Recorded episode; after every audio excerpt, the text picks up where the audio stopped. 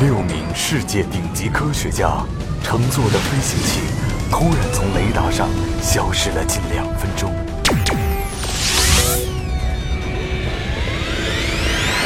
他们被怀疑遭到劫持和复制，重新放回科研基地，破坏全球防卫。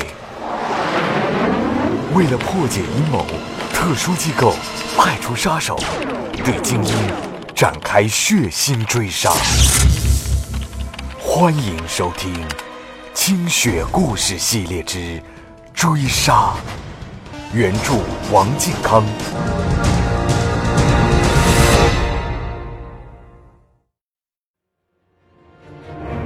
眼看着这两名太空人离开飞船之后，于平宁拿起绳索走了过去。对不起，老祖。随后就和李健一块儿把祖马辽夫牢牢地捆在了椅子上，再用胶带封住嘴。然后，三位老友用目光道永别。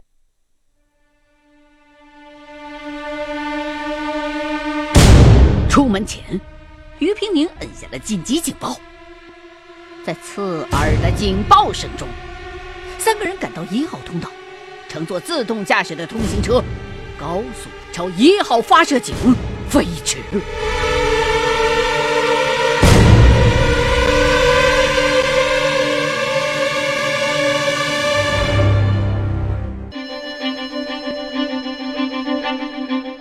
凄厉的警报声响彻了宁静的群山。太空舰队的成员们立刻进入飞船，关紧了舱门。所有地井各就各位，十个发射井的井盖缓缓打开，自动车停下了。李健等三个人从车上跳了下来，迅速穿戴好太空服，爬上舷梯，进入了飞船。除了中控台以外，飞船内部也设有点火按钮。于冰宁坐到了主控座位上，先看了看右侧的李健。再看了看后侧的迪娜，准备升空。那两个人忘了打开内部通话器，没听见于平宁在说什么，但是都郑重的点了点头。于平宁按下了点火按钮，一声轰鸣，大地微微的颤抖着。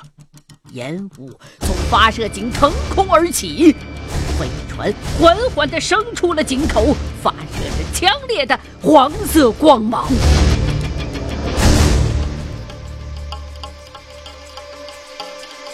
跃出井口之后，飞船急剧加速，很快的就升到了天顶，然后改变方向，沿着地球切线的方向飞走。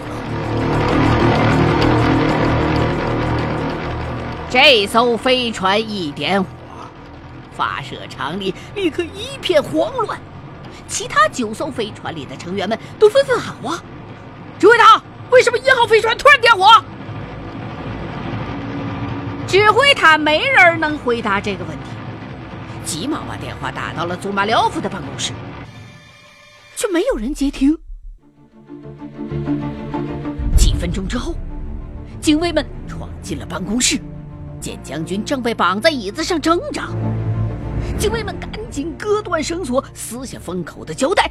祖马廖夫立刻扑到了通话器前：“二号、三号飞船立刻升空，任务是击落一号飞船。注意，为了安全，不要飞出地球一百万公里之外。追不上就立刻返回。现在执行命令。”两艘飞船随之呼啸腾空。祖马廖夫也赶到了指挥塔，紧张的关注着大屏幕。实际上，他很清楚，二号和三号飞船的起飞晚了十分钟，不可能追上一号飞船的了。但愿自己对这三个人的判断是准确的，没有放走三个真正的。复制人间谍。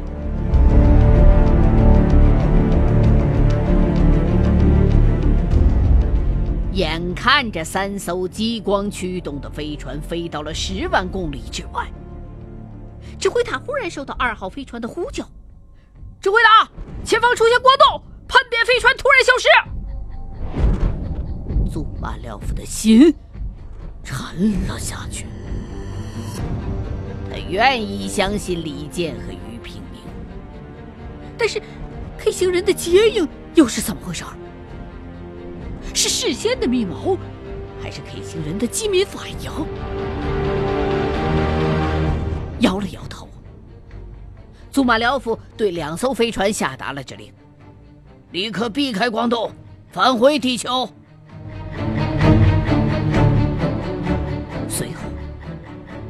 他就进入了指挥塔的密室，接通了反 K 局的电话。拨电话的时候，他苦笑着想：现在，我该向伊凡诺夫将军自杀谢罪了。但是秘书告诉他，将军不在，去零幺基地处理紧急公务去了，请将军与那里联络。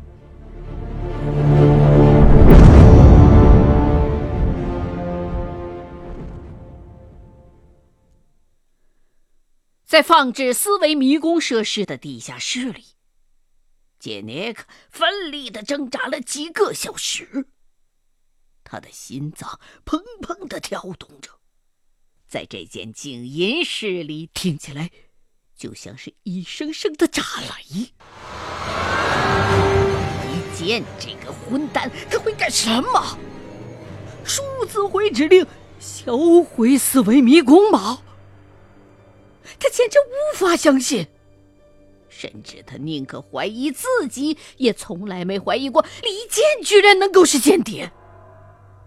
杰尼克恨恨的咒骂着，挣扎着，终于弄开了绳索，撕掉了嘴上的胶带，筋疲力竭的走到门口，先恢复了石音警报系统，然后就开始砸门。门外的警卫立刻听到了警报器的狂叫，随即就是屋子里边杰尼克的叫喊声：“离间叛变，马上通知伊凡诺夫将军！”零幺基地立即一片慌乱，就像是一片被浇了开水的蚂蚁窝。他们进行过多次危机演习，考虑过一切风险。就是没想到，负责安全的最高层官员会叛变。三木正治立刻赶到了办公室，下达了一连串的指令：封锁大门，全体人员进入一级战备，通报将军，搜索天使长号飞船的去向。二十分钟之后，伊凡诺夫将军匆匆赶来。新田鹤子跟在他的身后，几个人都面沉如水。到达地下室，用备用钥匙打开安全防护门，闯进去一看，就见杰尼克正坐在电脑前发呆。将军进去的时候，他都忘行礼。将军。装置没被破坏过。那个间谍把我打晕了。我醒来的时候，听见了他在输入自毁指令。可我刚刚检查过，奇怪，他准确的输入了整套指令，但是在最后设定自爆时间的时候，却犯了个可笑的、绝对不可能的错误。他输入的时间是。十一点六十一分，所以系统拒绝执行。将军把杰内克带回到办公室，详细的询问了今天发生的一切。听完之后，伊凡诺夫将军神色阴郁。他十分喜爱自己的这两名部下。万般的不情愿把他们同万恶的间谍联系在一起。新田鹤子坐在角落里，忍着泪水旁听着。原来，玉平明断了一只胳膊，他一定受苦了。可是，不能这样想的，他是个间谍呀。电话响了，是祖马廖夫打来的。将军，李健和于平宁刚刚乘坐一号飞船逃离地球，我命令二号、三号飞船追击。但他们已经被 K 星人在光洞当中接走，我请求处分。屏幕上的祖马廖夫并不像是十分的沉痛，或是沮丧。伊万诺夫将军神色不动，但是心中却开始暗暗的怀疑。飞船发射场戒备森严。纵然于平宁和李健神通广大又熟悉内情，也不至于盗走一艘飞船的。这里头是不是存在着什么隐情？把你的工作交给副手，马上来零幺基地见我。是。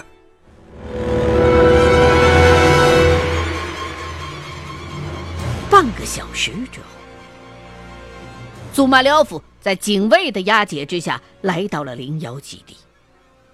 他要求面见将军。然后，这两个人就在密室里对谈了将近一个小时。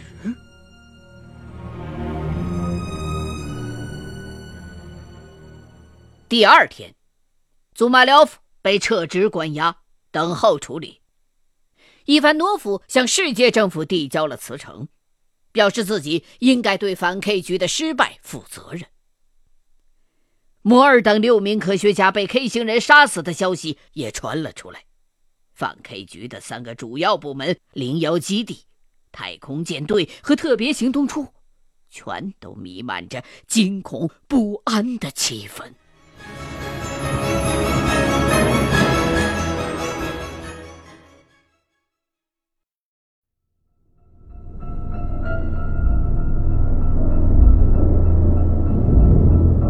再说于平宁他们三个人驾驶的飞船被吸进虫洞之后，飞船的四周和后方是绝对的黑暗，所有的星星全都挤在了最前方，那儿变得异常的明亮。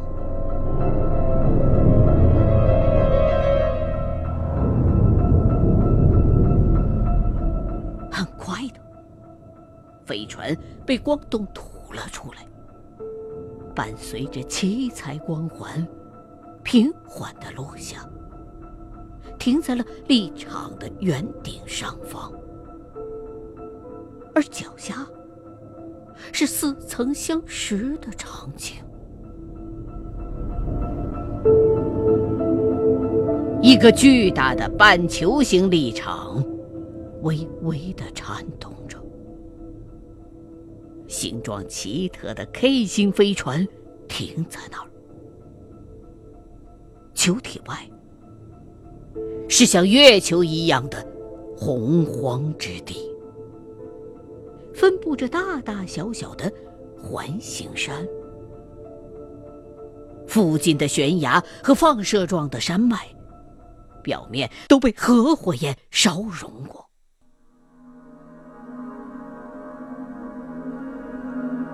遍地的飞船残骸，显示着这里曾经发生过的那场激烈的战事。于平宁对着飞船通话器说道：“我们是两名 K 星复制人，已经完成了潜意识指令，现在被地球人追杀，请求你们的庇护。”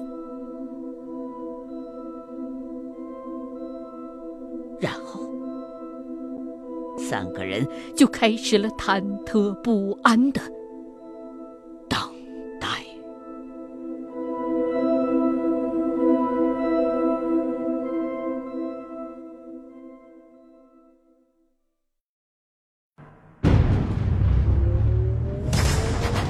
清雪故事之追杀正在播出，原著王靖康。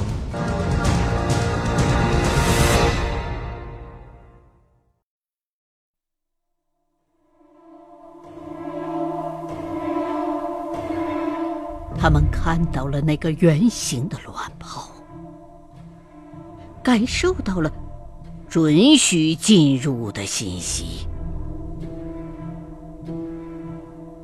立场的外壁被打开，他们乘坐的飞船慢慢的下降，落在了地上。立场的外壁又很快恢复了原状。三个人脱下太空服，打开舱门，走了下去。六只眼睛都紧盯着那个丑陋的 K 星人，一时之间不知道该怎么做。三个人都恨不得马上杀了这个老妖怪，但也都知道现在还不是时候。得先设法麻痹这个万年老妖精。忽然，三个人不由自主的漂浮了起来，在空中转体了九十度，被平放在了三张平台上。三根大粗管子慢慢的伸了过来，悬停在这三个人的头顶上方。见的于平明大喊：“特分解复制我们！”只有苦笑。三个人对来到水星之后的种种遭遇做了很多种猜想，也商量了相应的对付的法子，却没想到居然一上来就面临着又一次的解体复制。分钟之后，谁知道在这儿复制出来的是个什么样的自己？二次复制之后，他们仨还会不会保留前生的记忆？他看到左右两侧的李健和蒂娜的眼中也同样满是悲凉，但也同样满是坚定。尽人力，听天命吧。无论如何，在解体的过程当中，也要努力的保住自我。于平宁感到自己的身体逐渐的虚浮，离散为无数的粒子，沿着一个漏斗形的黑洞被吸了进去。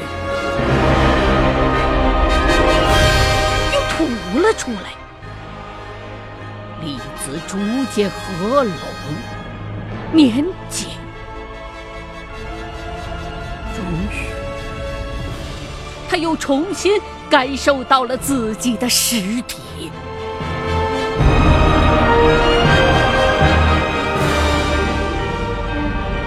他欣慰的发觉，在整个过程当中，自己的自我。始终存在，即便是失去了本体，却仍旧在冥冥之中不断的发出着警示。短暂的眩晕过后，他清醒了过来，启动了第一束思维直播。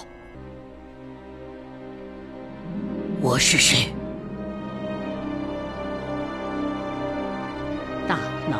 中的记忆非常的清晰。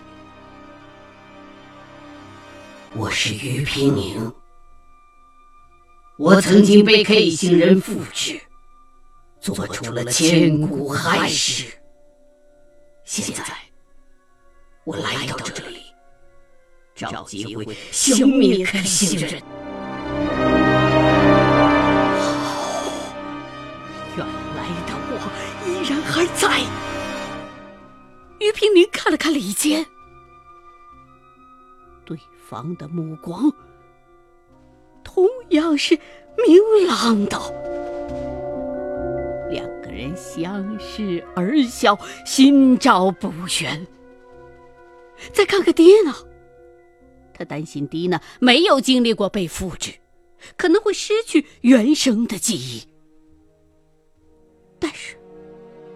蒂娜的目光同样清明，眼神当中同样是心照不宣的默契。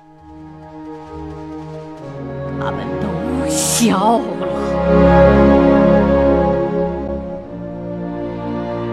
这时，三个人听见了 K 星人在说话。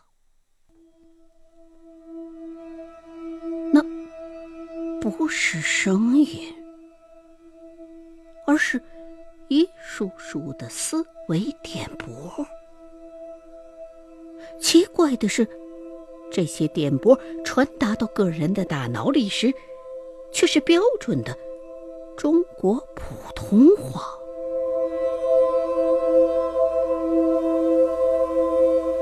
地球人，你们进来。平台上下来，梦游般踉跄了几步，逐渐熟悉着自己的新的身体。在水星的低重力环境下，步态轻盈的走进了 K 星飞船。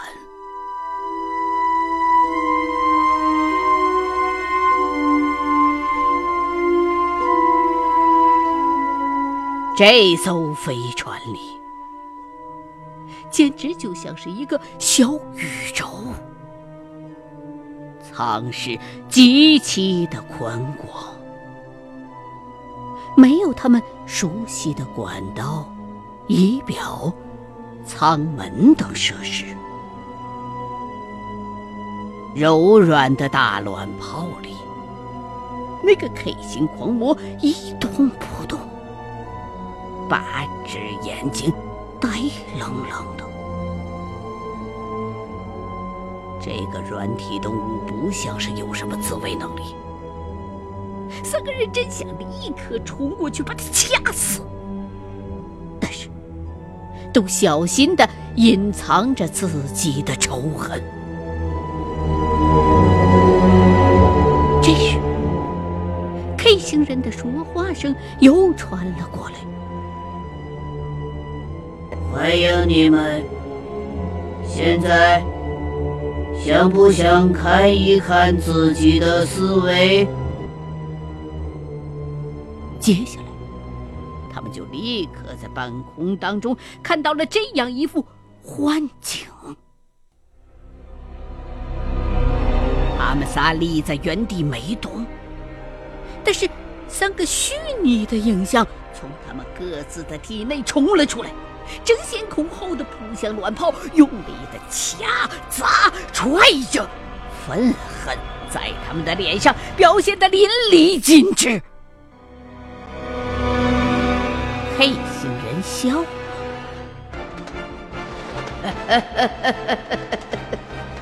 你们想骗我？哈哈哈哈哈哈！OK，刚刚您收听到的是《清雪故事系列之追杀》的第十四集，欢迎您继续收听下一期的《清雪故事》。